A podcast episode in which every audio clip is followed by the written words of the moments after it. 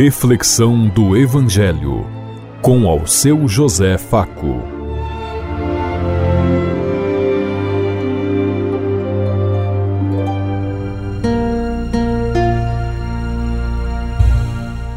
Paz e bem a todos os ouvintes da Rádio Construtiva e todas as emissoras em sintonia conosco e o povo que nos ouve.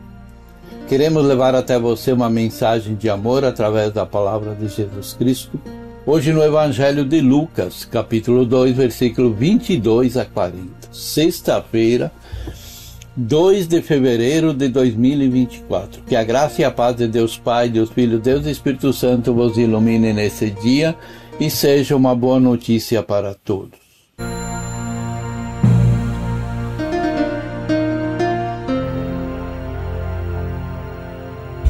O Senhor esteja conosco, Ele está no meio de nós. Proclamação da palavra do Evangelho segundo Lucas. Glória a vós, Senhor. Quando se completaram os dias para a purificação da mãe e do filho, conforme a lei de Moisés, Maria e José levaram Jesus a Jerusalém, a fim de ser apresentado ao Senhor conforme está escrito na lei do Senhor, todo primogênito do sexo masculino deve ser consagrado ao Senhor. Foram também oferecer o sacrifício, um par de rolas ou dois pombinhos, como está ordenado na lei do Senhor. Em Jerusalém havia um homem chamado Simeão, o qual era justo e piedoso e esperava a consolação do povo de Israel. O Espírito do Senhor estava com ele, ele havia anunciado que não morreria antes de ver o Messias que vem do Senhor. Movido pelo Espírito, Simeão veio ao templo quando os pais trouxeram o menino Jesus para cumprir o que a lei ordenava. Simeão tomou o menino nos braços e bendisse a Deus. Agora, Senhor, conforme a tua promessa, pode deixar o teu servo partir em paz. Porque meus olhos viram a tua salvação que preparastes diante de todos os povos, luz para iluminar as nações e glória do teu povo Israel. O pai e a mãe de Jesus estavam admirados com o que diziam a respeito dele. Simeão os abençoou e disse a Maria, a mãe de Jesus: Esse menino vai ser causa tanto de queda como de reerguimento para muitos em Israel. Ele será um sinal de contradição. Assim serão revelados os pensamentos de muitos corações. Quanto a ti, uma espada te transpassará a alma.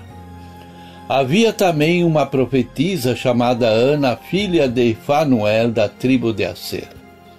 Era da idade muito avançada, quando jovem tinha sido casada e vivera sete anos com o marido.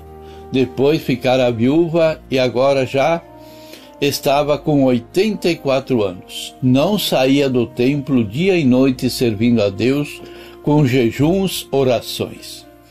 Ana chegou nesse momento e pôs-se a louvar a Deus e a falar do menino a todos os que estavam à libertação de Israel. Depois de cumprirem tudo conforme a lei do Senhor, voltou, voltaram a Galiléia para Nazaré, sua cidade. O menino crescia e tornava-se forte, cheio de sabedoria e da graça de Deus que estava com ele palavra da salvação. Glória a vós, Senhor.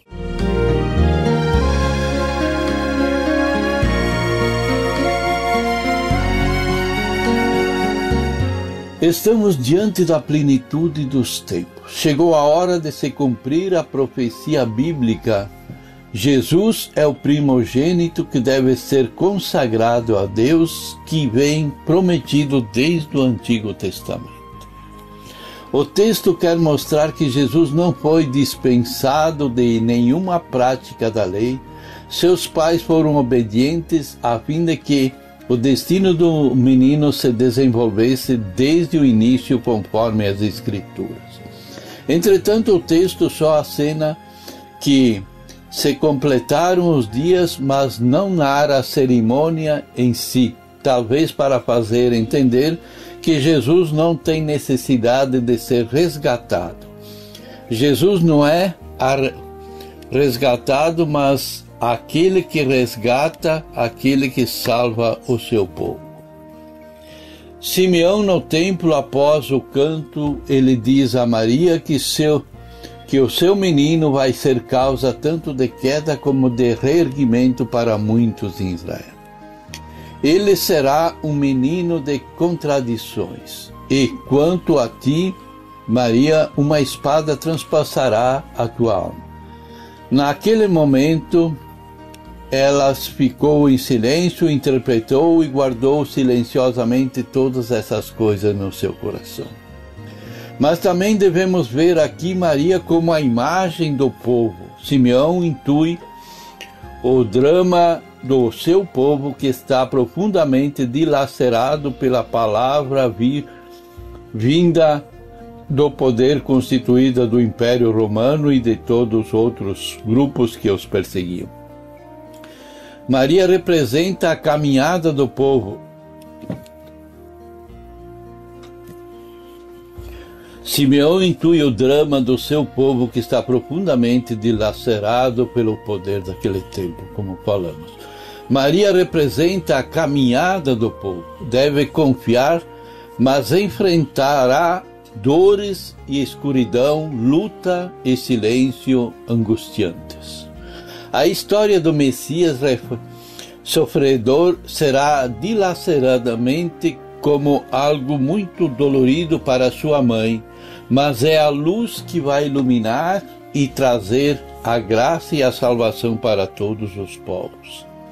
Enfim, interessante é notar que todo o episódio dá, dá ênfase à situação mais simples e familiar, que é o casal Maria e José como o menino no berço, o ancião que se alegra e abraça a causa de Deus, a anciã que prega e anuncia a interlocutores que aparecem indiretamente envolvidos e também a conclusão do texto deixa ver o lar de Nazaré. O crescimento do menino num contexto natural, impressão de que o menino de, toda sua, de todos os modos crescia sobre a graça e a luz de Deus. Deixo-me guiar pelo Espírito Santo como Simeão. Como faço para escutar hoje o Espírito Santo de Deus? Também entendo que o seguimento ao Messias é algo de que implica compromisso e que também pode ser como uma espada que atravessa nossos corações. Posso meditar meu crescimento de forma equilibrada como Jesus, há partes de mim que crescem e outras que não não crescem e não correspondem aos ensinamentos de Deus? Quais? Os meus olhos já conseguiram ver a salvação que Jesus veio trazer? Pensemos em tudo isso enquanto eu lhes digo. Até amanhã, se Deus quiser. Amém.